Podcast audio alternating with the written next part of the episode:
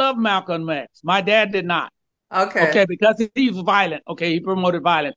And a lot of young people my age in my era, they appreciated Malcolm X, not Martin Luther King. What's interesting is Malcolm X and Martin, they ended up becoming, you know, united and began to see eye to eye.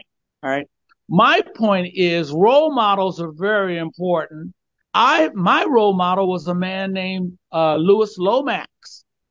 Louis Lomax was an international journalist.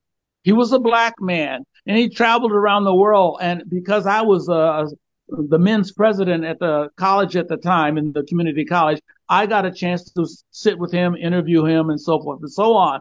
And he just blew me away. He wrote a book called uh, The Negro Revolt. When I was in Illinois, I was friends with Senator Paul Simon, who mm-hmm. encouraged me to do what I was doing, going to South Africa and going to Zimbabwe and going to other places.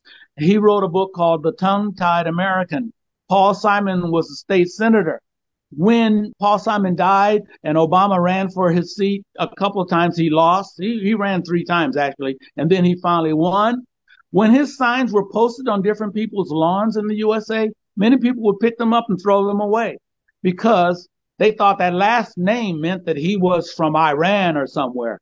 You know, Obama. Oh my God, you can't vote for that guy. All right. That's America for you. Anyway, when he was became president, I was in China. So I know nothing about what happened except what I read when he was in, in power.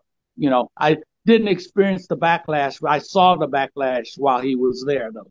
He really had no power. And it's a political thing. It's very interesting. That's why, you know, uh, America is so interesting. And that's why we had the next person who became president become president.